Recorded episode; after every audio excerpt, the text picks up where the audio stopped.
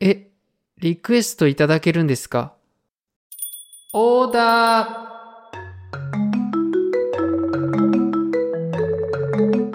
始まりました。大人の近代史。よろしくお願いします。よろしくお願いします。何その茶番。 またまた、中丸がリクエストということで、今日はどんなものを話してくれるんでしょうかえっと、じゃあまず、あの、コメントから読みたいと思います。えっと、ちょっと今日二人もらってるんで、抜粋って形でちょっと読みたいと思います。はい。えっとまず、おっちゃんさんからいただきました。まあ、おっちゃんさんってつけるのちょっと違和感あるけど。 まあいいや。毎日通勤中に楽しく聞かせていただいております。大人になり、歴史を知らなさすぎる自分を何とかしたくて、数年前から学習漫画や小説などで近代史を中心に勉強するようになりました。そんな中、偶然おときんと出会ったのです。で、今後も末長くよろしくお願いします。前置きが長くなりましたが、リクエストです。ベトナム戦争や朝鮮戦争など代理戦争に興味があります。日本史ではありませんが、近代史として取り上げていただければ幸いです。よろしくお願いします。で、まず1個いただきました。はいはい。と、でもう1個、にゃご姉さんからいただきました。昨年、加納姉妹のラジオを聞きたくて、Spotify というアプリを導入したところ、おときんさんを発見し、以来楽しく聞かせていただいておりますよ。音声プログラムの数々があることを知り、歴史系を中心にいくつか聞くようになり、大変勉強になっています。中でもおときんは一番好きです。で、仲良しのお二人が代わり番号にリサーチし、互いとリスナーにシェアするスタイル、いいですね。私は長年今の世界がどうしてこんな姿かを理解するのに人間の歴史、特に近代史を学びたいなと思っていました。だからこんなにわかりやすく教えてもらえてとても嬉しいですよ。ホームページの写真やスクリプト、他の資料もめっちゃありがたいです。お仕事、本業の傍ら、かなりの情熱がないと続きませんよね。魂の養生も怠らず末永く続けてくださりませ。今後の主題リクエストっていう形で、ちょっといくつか書いてあるんですけど、朝鮮戦争をいただいたので、今回ちょっと朝鮮戦争をやりたいと思います。朝鮮戦争、いや、でもすごい温かいね。加納姉妹を聞こうと思って、うちを聞いてくれてるとかね。 いやー、なんか、いいですね。そうそうそう。まあちょっとお二方に共通してやっぱさ、こう、近代史っていうところでやっぱりうちを聞いてもらえてんだなっていうところがさ、まあ、ほら、歴史って広いじゃん。あ歴史って言うとさ、まあ古代からさ、まあ現代に至るまですごい長いものがあってさ、そういう番組ってきっと多いんだよ。うんうん。まあ、うちらもさ、近代史だけを全部それでやってるわけじゃないんだけど、でも、やっぱり近代史だけにこう焦点を当ててる番組ってさ、そんなにはないからさ、やっぱそういうところでちょっとこう差別化というか、うちらちょっとこう注目してもらえてるのかなっていう気はしてて、ちょっと今後もやっぱりその方針はなるべくね、曲げないようにはしたいとは思うんだけど。 そうだね。うちらもね、うんあの、近代史がやっぱり今につながるというか、興味あるからね。まあまあそうだよね。やっぱり現代に繋がってるのは近代であってっていうね、 単純なところだけど。うんうん。じゃあ、そんな感じで、うん。と、朝鮮戦争のことについて話したいと思います。はい、お願いします。まず朝鮮戦争っていうのは何かっていうと、年号で言うと1950年から1953年にかけて行われた、まあ、戦争なんだよね。はいはい。で、まあ、朝鮮戦争っていう名前だけでもうわかると思うけれども、大韓民国と朝鮮民主主義人民共和国、この二国間の戦争なわけよ。はい。で、国名ちょっとこれ以降は韓国と北朝鮮にするから、ちょっとよろしくお願いします。はいはい。その方が多分分かりやすいね、今の人は。 そう、今の人はっていうか、あの、北朝鮮特にね、長いから。 そうだね。で、えっ、と、この戦争、まず、あの、ものすごい死者が出てるのよ。はいはい。 3年間もさ、行われてる戦争っていうのもあって、死者は南北合わせて、これすごいもうブレがあるんで、正直何が正解かわからないんだけど、だいたい300万から500万人ぐらいの方が亡くなったって言われてるんだよね。うんうん。そう。だから、第二次世界大戦の日本の犠牲者ともう同じくらい、まあ、いよりももっと多いのかもしれないっていうぐらい、大勢の人が亡くなった戦争なんだよね。はいはい。まあそんな感じで、朝鮮戦争っていうのはかなり激しい戦いだったっていうのは、あの、わかるんだけれども、うん。じゃあまずなんでこれ起きてしまったのかっていうところで、ちょっときっかけの部分をちょっと話したいと思うんだけれども、はい。まあ時は第二次世界大戦の前にまでこうい一回遡って、当時の朝鮮半島っていうのは、1910年に韓国併合によって日本が統治してたんだよね。はいはい。それまではさ、あの、朝鮮っていうのはさ、まあ、李氏朝鮮っていうのがあってさ、まあ、この李氏朝鮮っていうのも、半ばこう中国と主従関係があったみたいな感じで、まあ、独立国家ではあったけれども、本当の意味でのっていうとちょっと語弊はあるんだけどさ、まあ、ちょっと弱い立場ではあったんだよね、常に。はいはい。で、そんなところに日本が来て、日本がこう、統治してったっていう、まあ歴史がまずあって、まあただ、半島として、朝鮮半島として見たら、まあ常に一つの国だったわけよ。うん。まあそれがさ、中国にこうね、従属するにせよ、日本に統治されるにせよ、半島としてはずっとこう、一個の国としてやってたわけね。長い年月の間。はい。そんな中、まあ、1945年に日本が敗戦したことによって、日本がもともと統治していた、例えばさ、台湾とかさ、この朝鮮半島もそうだし、まあ、他の海外領土っていうのは全部、サンフランシスコ平和条平和条約で最終的にはまあ決まるんだけど、一旦は、あの、他の、その連合国に占領されるわけだよ。はいはい。で、連合国側で、じゃあこれどうしようかっていうのを決めた通りになっていくわけなんだよね、統治方法に関しても。うんうん。まあ、そもそもなんだけど、日本の敗戦がもう濃厚になった段階で、例えばさ、ヤルタ会談とかさ、あいいろいろカイロ会談とかいろいろあるんだけど、戦後処理の話っていうのはもう連合国側でずっとこう話は合われてきてて、この朝鮮半島についてももう、あらかたこうしようみたいな方針はあったわけね、もともと。はいはい。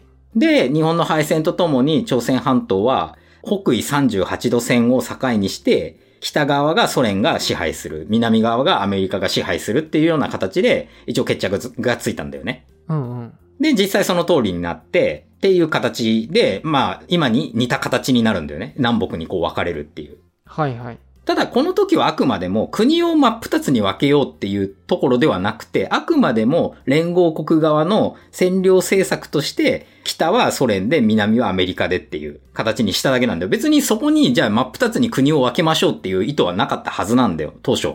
ああ、はいはい。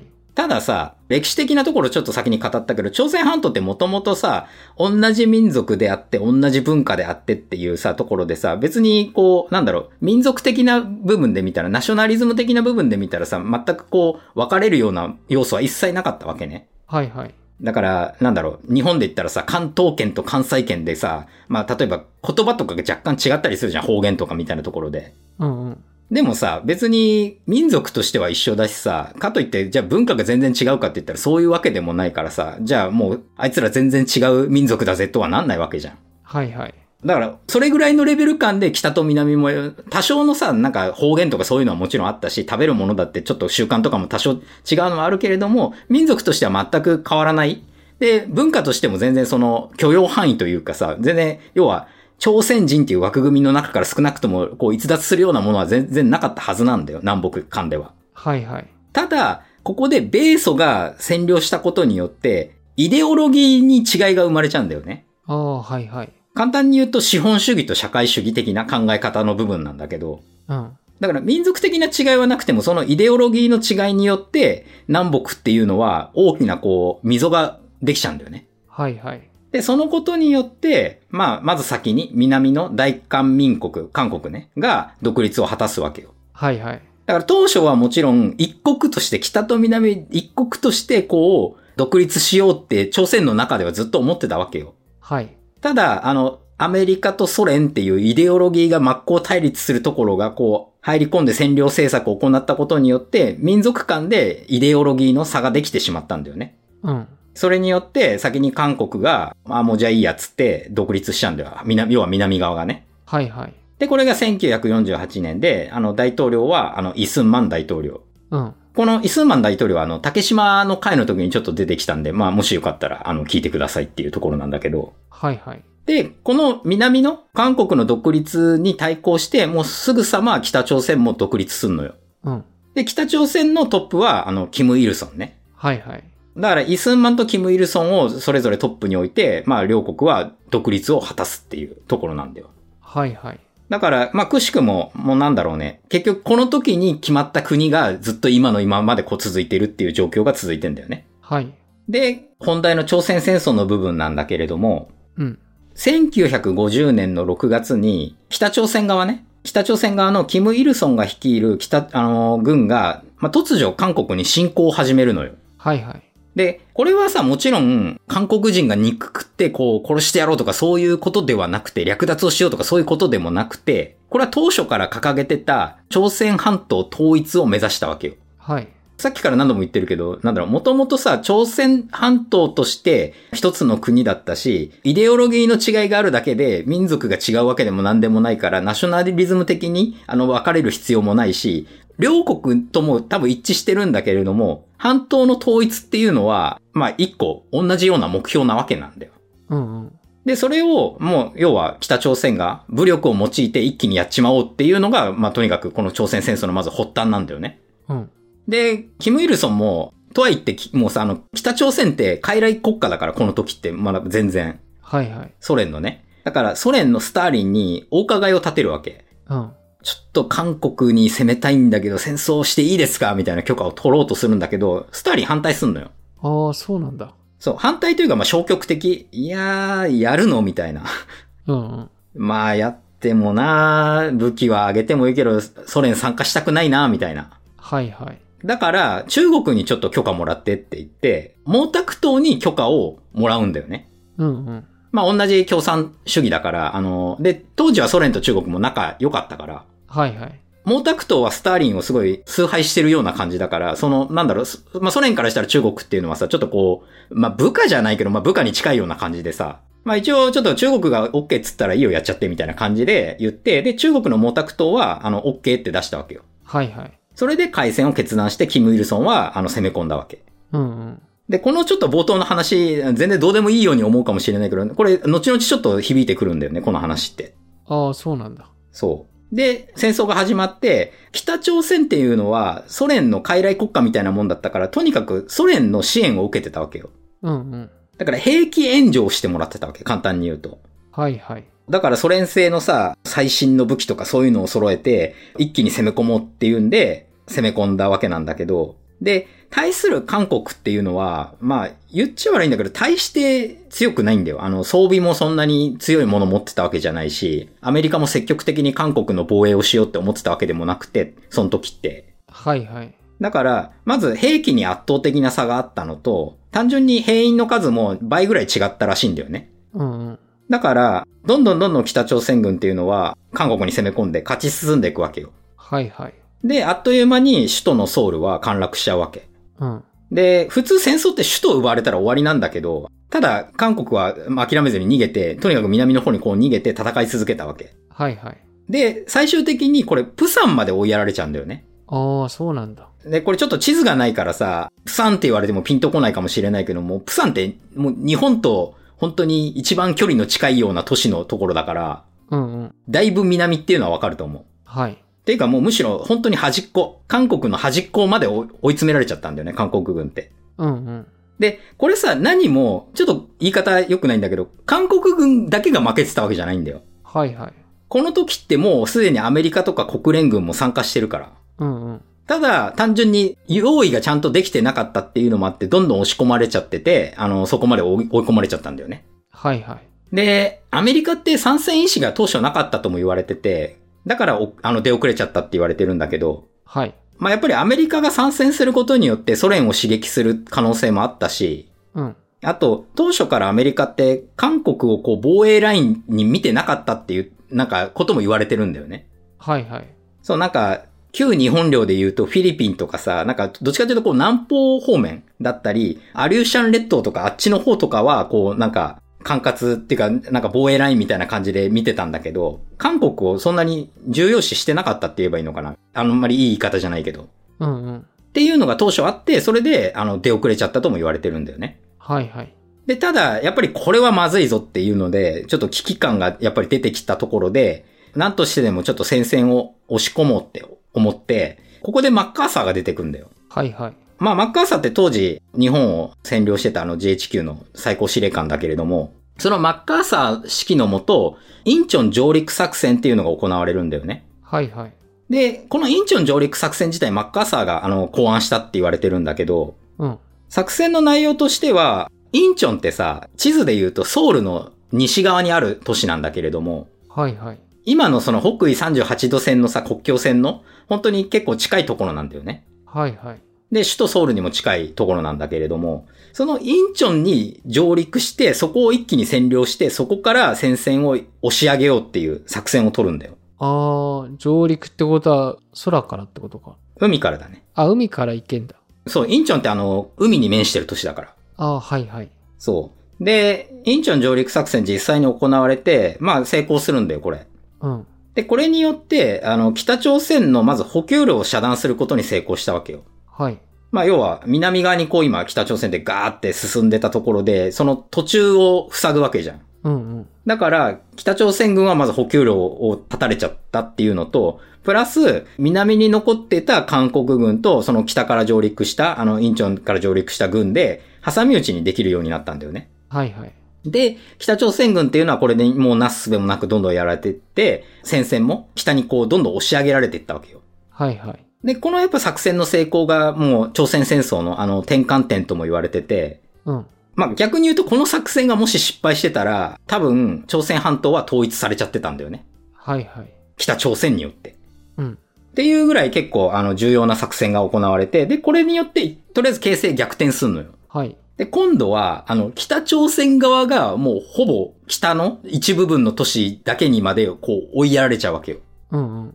で、このままもう北朝鮮終わりかってなったところで、中国が来るんだよね。はいはい。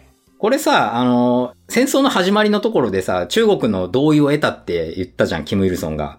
うんうん。で、これ、ソ連はなんでそもそも、あの、消極的だったかっていうと、ソ連は直接参戦したくなかったんだよ、とにかく。はい。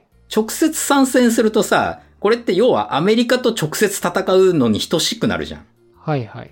で、まあ、この後さ、ずっと冷戦って続くわけだけどさ、とにかく冷戦時代で避けた、一番避けたことってさ、米ソが直接戦うことを避けたわけじゃん。うん。で、だからお互いがこう、ちょっと空気を読むような風潮がずっとあったわけよ。うちらが戦っちゃ絶対まずいぞ、みたいな。はいはい。だからソ連もそれを、あの、感じてて、だから、直接支援しなかったって言われてるんだよね。はいはい。まあ、単純に、なんだろう、参戦するにしても、そんなにこう、ソ連、あんまり得もないのかなっていうところもあったのかもしれないけどね、もしかしたら。うんうん。で、それで中国を使いたかったわけよ。それで毛沢東に同意をもらっとけよって言って、で、同意をもらっちゃってるもんだから、あの、毛沢東としては、参戦はしないとまずいよなっていう感じにはなるわけよ。はいはい。ただ、これもまたちょっと政治の話っぽいんだけど、 ななんて言えばいいんだろう。中国も中国軍が参戦しましたっていうのがあんまりよろしくないわけよ。うんうん。なんか、めっちゃ対立構造を生んじゃうじゃん、そうなると。うん。国連対中国みたいになるから。はいはい。だから戦いたくないなっていうんで、まあ、中国軍なんだけれども、義勇軍っていう名目で100万人ぐらい兵員を送ることにしたんだよね。はいはい。あくまでも中国の義勇軍として参加してるのよ。ああ、そうなんだ。うん。ただこれはもちろん実態は中国軍って言われてるんだけど。うん。で、この中国が参戦したことによって、戦線っていうのはまた押し戻されちゃうんだよね。はいはい。まあ、とにかく、別に中国の武器装備が優れてたとか、そういうことじゃなくて、単純に数の問題なんだけど、めちゃめちゃ、もう、なんだろう、人海戦術で、とにかく押し返したっていう感じはいはい。プラス、中国側っていうのは、第二次世界大戦で、対日構想をずっと行ってたわけじゃん。うん。だからね、戦闘経験がとにかく豊富な兵員が多かったわけよ。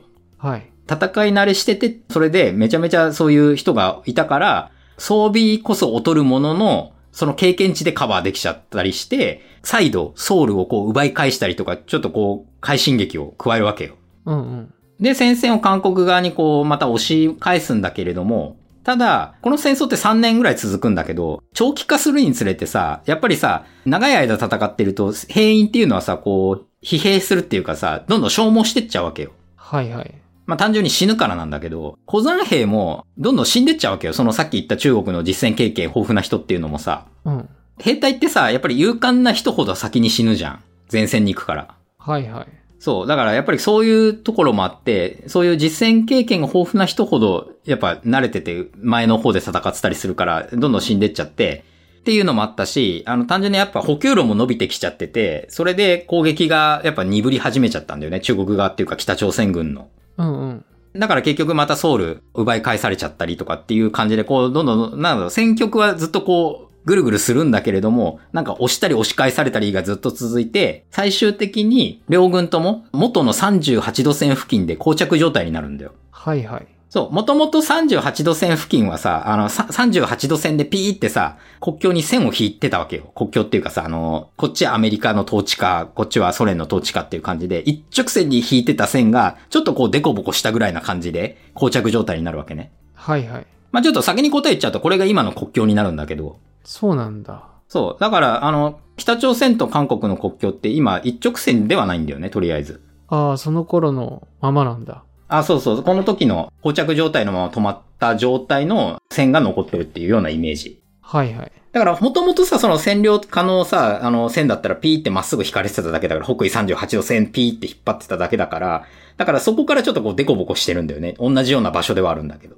うんうん。そうそう。で、これ、最終的に膠着状態になったまま、1953年にスターリンが亡くなるんだよね。はいはい。ソ連の指導者のスターリンが亡くなったことによって、休戦の流れにこう、どんどんなっていくんだよ。うんうん。これもともとスターリンが休戦に反対してたのよ。ああ、そうなんだ。そう。キム・イルソンはもういい加減やめたかったの。ちょっともう、いや、もうダメだ。全然これ勝ち目がないっていうか、ちょっともう、戦線をこれ以上韓国側に押し返す感じでもないし、北朝鮮としてもめちゃめちゃ疲弊しちゃってるから、ちょっとそろそろ撤退したいんだけど、あ、やめたいんだけど、みたいな感じで。で、ただ北朝鮮って傀儡国家だからさ、とにかくソ連の許可をもらわなきゃいけないわけよ。はいはい。だからソ連に、だいぶこれ早い段階から、いや、ちょっともうやめたいんですけどって言ってたらしいんだけど、スターリンが、いや、ダメですって言って、断ってて。で、それで結局3年ぐらい続いちゃってたんだよね。ああ、はいはい。っていうことがあるらしいんだけど、で、スターリンが亡くなったことによって、それを、だから拒む人がいなくなったから、どんどんこう、休戦の方に流れがいって、最終的に、まあ、休戦になるんだけどっていう感じなんだよね。はいはい。で、音金、ちょっと、一応日本の近代史だからさ、じゃあこの戦争をそもそもじゃあ日本に与えた影響というか、まあ日本にどんな影響があったかっていう部分なんだけれども、はい。まず日本はさ、国連軍の中には入ってないんだよね。うんうん。これは憲法9条がとか、自衛隊はとかそういう云々じゃなくて、そもそも当時占領下だったから、日本に主権がないから。はいはい。そうそう。だから国連軍として、まず兵員として送ってないわけよ。うん。ただ、連合軍の命令で、特別総会隊として、まあ、兵員というか、そういう人たちを送ったりとか、あとは海上輸送などで助けてたんだよね。国連軍側を。はいはい。で、これ結構ね、動員してたんだよ。なんか延べ1万人以上とも言われたりするんだけれども、まあ実際ちょっと正確な部分はわかんないんだけど、うん。当時、えっ、と、日本の海上保安官とかは、もう派遣されてたんだけれども、民間も派遣されてたんだよね。民間の人も。例えば、海上輸送ってちょっと前に言ったけど、その海上輸送なんかは民間の公安の、で働いてるような人たちが、こう、行ったりしてたから、結局民間人も参加したりしてて、で、結構この任務中に亡くなってる人もいるんだよね。はいはい。まあ、総会艇なんか操作してるとさ、やっぱり嫌いで間違って爆発しちゃって、そのまま亡くなるっていう事故もあったりしたり、まあ、海上輸送中で、まあ、なんか、ね、攻撃受けて死んじゃうとかっていうこともあったりとかで、やっぱり任務中に亡くなって犠牲者もいるんだよね。はいはい。っていうところで、まあ、日本は全然この、なんだろう、対岸の火事を見ていたわけじゃなくて、まあ、日本として、まあ、国として、ちゃんと何かをやっていたっていう事実がまずあるんだよね。はいはい。そう。で、もう一個は、なんといっても、これはもう教科書にも載ってくるレベルだけど、特殊景気を生み出してるんだよね。この朝鮮戦争によって。うん。いわゆる朝鮮特需って呼ばれるやつだけど。はい。で、戦争が起こるとさ、なんだ、戦争をしてる当事国としてはさ、とにかく武器や弾薬や食料、まああとは、なんだ、細かいところで言うと、例えば軍服とかさ、まあ服とかだよね。そういうもの、防寒、寒いところだったら防寒も必要だしさ、そういった、とにかくさ、物資が欲しいんだよ。はいはい。だから、その物資を自国じゃとてもじゃないけど作れないわけよ。だって自分の国が戦場になっちゃってるから。うん。作れないっていうか正確に言うと間に合わないんだよね。うん。だから、とにかく、あの、他国から買い付けるわけね。はいはい。で、これを買うんだったらさ、もちろん近いところがいいわけじゃん。すぐ来るから。何もさ、例えば朝鮮で戦っててヨーロッパからさ、さ、買ったとしてもだいぶ来るのかかるじゃん、時間が。はいはい。であれば日本にやっぱ頼みたいわけよ。うん。っていうところがあって、とにかく日本にめちゃめちゃは大量の発注が来たんだよね。はいはい。まあ、日本はとはいって兵器をこう作ってたわけじゃないから、発注されたのは、なんか、土のう用の麻袋とか、まあ、軍さっき言った軍服とかの衣類系のものだったり、まあ、要は繊維製品だよね。だったり、あとは、なんか、鉄条網とかを作るための針金とかさ、あの鋼材、まあ、いわゆる鋼材だよね。コンクリートだったりとか、まあ、あとは食料、単純なところで言うと。なんかの、こう、発注がものすごくあったわけよ。うんうん。で、あとは、あの、使ってた、その、車両とかの修理なんかも日本にこう、頼んだりとかしてて、そういったところで日本っていうのはものすごく経済が、こう、潤うんだよね。うんうん。で、ちなみにさっきちょっと兵器生産はしてなかったって言ったんだけど、正確に言うと、この時に兵器生産って解禁されるのよ。あ、そうなんだ。そう。で、戦前に、あの、戦闘機とかさ、まあ、戦車とか生産してた。この時、あの、三菱重工とか富士重工っていうのは、実際にその兵器関係も依頼されるんだよね。はいはい。っていうところも一応あるんだけど、まあ、そんな感じで、あの、とにかく日本国内としては経済がめちゃめちゃこう、潤ったんだよね。はいはい。で、1950年から1955年までのその間接特需も含めると、約36億ドルにも及んだとされるんだよね、この経済効果っていうのが。はいはい。だからまあ日本としてはめちゃめちゃ、言い方は悪いけど、本当に対岸の火事状態でちょっと潤っちゃったみたいな感じなんだよね。うん。ただ、ちょっと誤解がないように言っておくと、市民生活が向上したかっていうと、これは変わんないんだよね。ああ、そうなんだ。そう、あくまでも国家として潤うことはできたんだけれども、市民生活はじゃあそこまで劇的に変わったかっていうと、まあそんなには変わらなかったんだよね、結果としては。うん。結局日本のさ、あの市民の生活が向上するのって高度経済成長期からだから、あのそれまでってそんなに、まあ戦前すぐのさ、もうめちゃめちゃ食うものもない、あの着るものもない戦争孤児が街に溢れてますとかそういう状況ではなかったけども、1950年ぐらいまでになると。はい。ある程度立て直ってきてるから。でも、かといって、その、朝鮮特需によってめちゃめちゃ日本人一人一人のこう、生活の質が向上したかっていうと、そういうことはなかったわけよ。はいはい。そう。まあ、あくまでも国として、まあ、潤いましたっていう、その部分だね。日本への影響が強かったっていうところは。うん。で、最後ちょっと休戦のところに入りたいんだけれども、うん。 1953年に交わされた朝鮮戦争の休戦協定があって、うん。これによって、あの、朝鮮戦争っていうのはまあ休戦するんだけど、はい。まあ、これには一応最終的な平和解決が成立するまで、朝鮮における戦争行為と、あらゆる武力行使の完全な停止を保障するっていう、まあ、内容になるんだよね。はいはい。これによって、まあ、北緯38度線付近の、まあ、休戦時の前線が軍事境界線ってして、両国をこう分断して、今にまで続くことになる。まあ、ちょっとさっきも言ったけれども。で、ちょっとポイントが、これ、あくまでも終戦じゃなくてさ、休戦なんだよね。ああ、はいはい。そう。朝鮮戦争は終わってないんだよ。ああ、そうなんだ。そう。あくまでも休戦。だから国境も決まってないんだよね、正確に言うと。はいはい。さっき、そう、言い方、ちょっと前国境って言っちゃったかもしんないけど、正確に言うとこれ軍事境界線なわけよ。うん。今の地図上とかでこう見る、なんかちょっとこうデコボコしたようなあの形っていうのは、要は、軍事境界線であって、両国の一応そこが、なんだろう、休戦時点での、いわば国境になるわけよ。はいはい。そう。だから、例えばこれさ、平和条約が締結された時に、じゃあ元の38度線 PE の一直線の国境に戻しましょうって話が出るかもしれないし、なんならその条件次第で、どっちかにこう寄ったような国境になる可能性だって全然あるわけね。うんうん。そう。だからまあ、確定はしてないけど、軍事境界線、まあその、のところで、今一旦はこう線を引いて、で、そこから、なんか半径どれぐらい、1キロだか2キロだか、ごめん、ちょっと正確なところ忘れちゃってるんだけど、は、なんか両国とも非武装地帯にしましょうとか、そういうのが決まってるんだよ。はいはい。で、それでもう今の、この1953年から2023年までずっとその状態が続いてるっていうところなんだよね。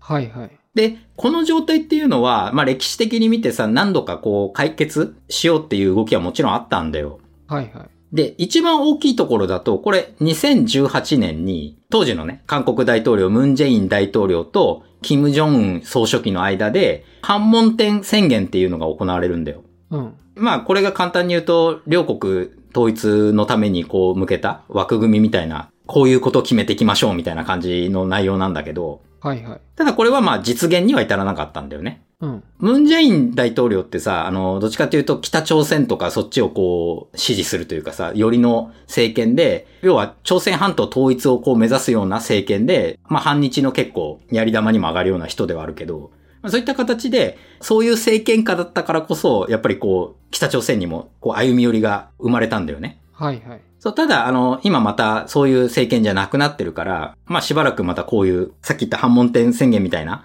実現はまあなかなか厳しいんじゃないかなとは思うけどね。はいはい。